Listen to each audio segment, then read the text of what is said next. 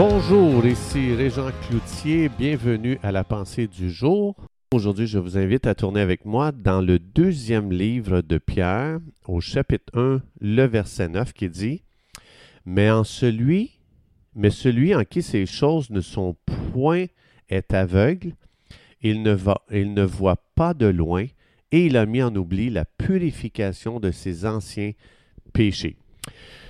Un des événements le plus importants du Nouveau Testament, c'est le dernier repas que Jésus a pris euh, avec ses disciples, parce que Jésus, à ce repas, il a expliqué le pourquoi il est venu sur terre. Et le parallèle de ce souper, le dernier souper dans la chambre haute, le parallèle dans l'Ancien Testament, c'est la part que les Juifs célébraient euh, parce que euh, la Pâque, ils célébraient le jugement qu'ils avaient évité, euh, parce que lorsqu'on lit dans l'Ancien Testament, on voit que Dieu, l'ange du jugement, l'ange de la mort est passé au-dessus de l'Égypte et tous ceux qui avaient mis le sang, le sang de l'agneau sur les linteaux de leurs portes, l'agneau de la mort ne les touchait pas et euh, ces gens ont évité le jugement de Dieu. Et Jésus a expliqué aux disciples que son sang, c'est ça qui nous lave de tout péché. C'est le sang de Jésus qui nous évite, nous fait éviter le jugement qui pèse sur l'humanité envers tous ceux qui rejettent Jésus comme seul moyen pour être sauvés. Donc, quand je reçois Jésus comme mon sauveur, la loi de l'Esprit est écrite maintenant dans mon cœur l'Esprit de Dieu change euh, euh, mon focus, il l'enlève de sur moi qui cherche à vivre avec des règles pour mettre maintenant mon focus sur Jésus, sur ce que Jésus a accompli pour moi à la croix du Calvaire.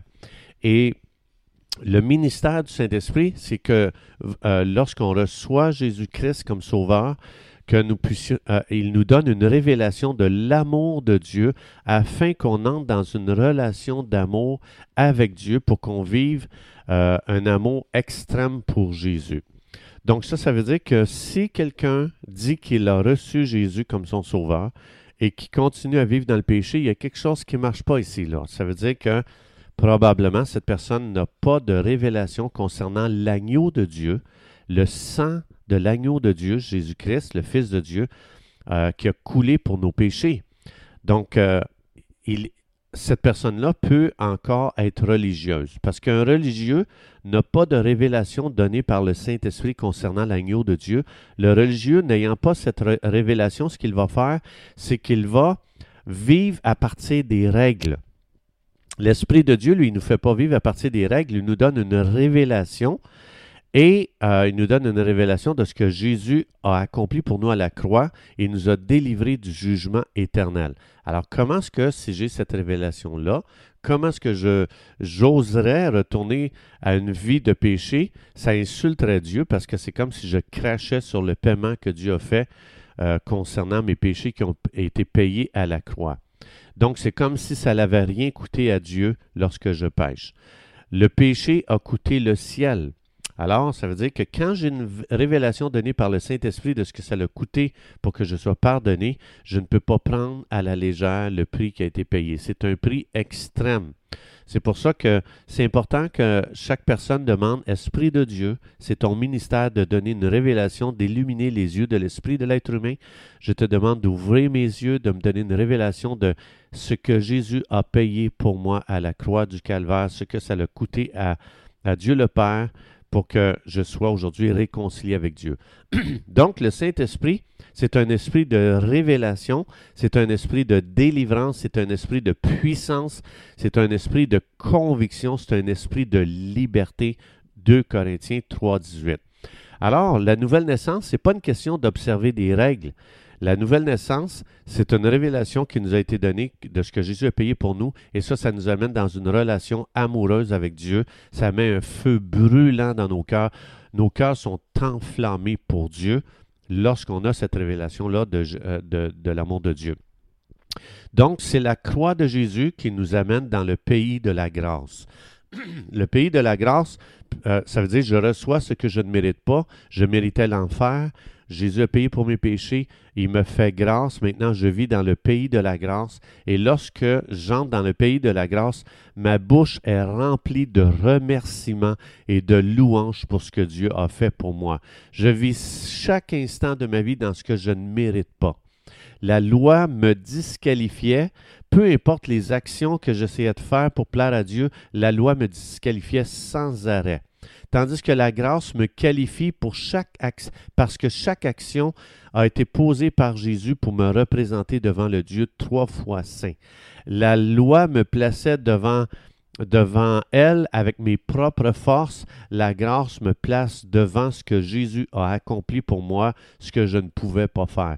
La grâce, c'est le pays où ce qu'on vit bien au-delà de la loi, parce que la grâce me place dans une relation amoureuse avec Jésus, parce qu'il a payé le plus grand prix pour me réconcilier avec Dieu.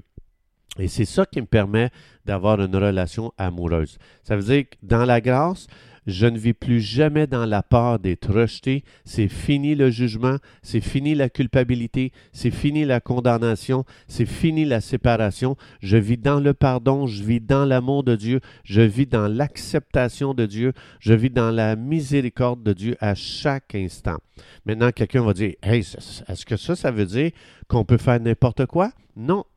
Maintenant, dans Hébreu 12, ça explique maintenant qu'on est devenu fils, on a droit à la correction. Ça veut dire, si je vis dans quelque chose qui déshonore Dieu, Dieu va me corriger comme un père qui aime ses enfants. Dieu dit, si tu vis une vie, un style de vie qui me déshonore, puis je ne te corrige pas, c'est que tu n'es pas mon fils. Donc, Jésus-Christ n'a pas été envoyé pour déclarer un jour de vengeance, mais un jour de délivrance, un jour de grâce.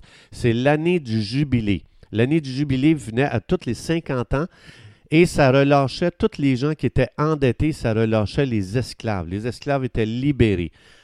C'est ça, vivre dans le pays de la grâce. C'est un jour de joie, c'est un jour de fête. L'année du jubilé, c'était une journée de fête. On célébrait parce que les, esclaves étaient libérés, les endettés étaient libérés de leurs dettes. Alors, si, si je comprends la grâce, ça veut dire que c'est terminé une vie chrétienne plate. Quand quelqu'un dit ma vie chrétienne est tellement plate, cette personne ne, vit pas dans l'année du jubilé. Cette personne vit dans la mauvaise saison, c'est-à-dire la saison de la loi. Cette personne a réduit sa vie chrétienne à une série de lois qu'il doit observer. Un chrétien fait ça, un chrétien ne fait pas ça. Un chrétien ne peut pas faire ça, un chrétien doit faire ça. Et c'est toujours d'en faire ou pas faire, et ça, c'est la vie chrétienne la plus plate qu'on ne peut pas euh, vivre. L'année du jubilé, dans la Bible, on voit que c'était l'année la plus belle à vivre parce que les endettés, les esclaves étaient libérés. Donc, on voit dans Jean 12, 31, cette année est terrible pour Satan par contre, parce que Jésus est venu nous libérer, nous arracher de ses mains euh, de, l'ennemi. Donc le jugement sur l'ennemi maintenant, il est passé et l'enfer l'attend pour l'éternité. Mais pour nous les croyants, maintenant on vit dans cette célébration. C'est pour ça que chaque jour on peut lever les mains vers le ciel, on peut ouvrir notre cœur à Dieu, s'élever, regarder vers lui, dire je bénis le Dieu du ciel et de la terre de ce qu'il a déversé sa miséricorde sur moi. Je suis une personne graciée.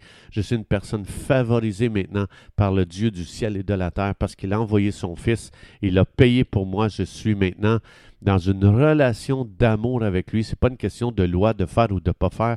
C'est une question maintenant que je suis en relation, je suis réconcilié avec le Dieu de l'univers par l'œuvre de Jésus-Christ à la croix du Calvaire. Et maintenant, je n'ai pas d'œuvre à faire pour améliorer ça. Jésus a dit, tout est accompli. Il a fait tout ce qu'il y avait à faire pour que je sois pleinement accepté, pleinement réconcilié, pleinement pardonné, pleinement gracié, pleinement couvert de la miséricorde de Dieu, afin que je vive cette belle relation, cette belle intimité avec Dieu.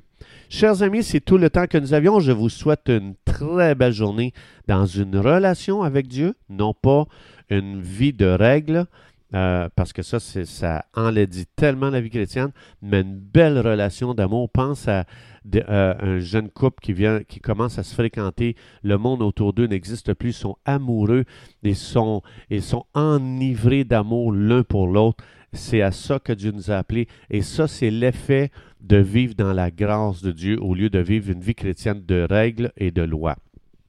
Que Dieu vous bénisse abondamment dans cette relation d'amour et Dieu voulant, on se retrouve demain.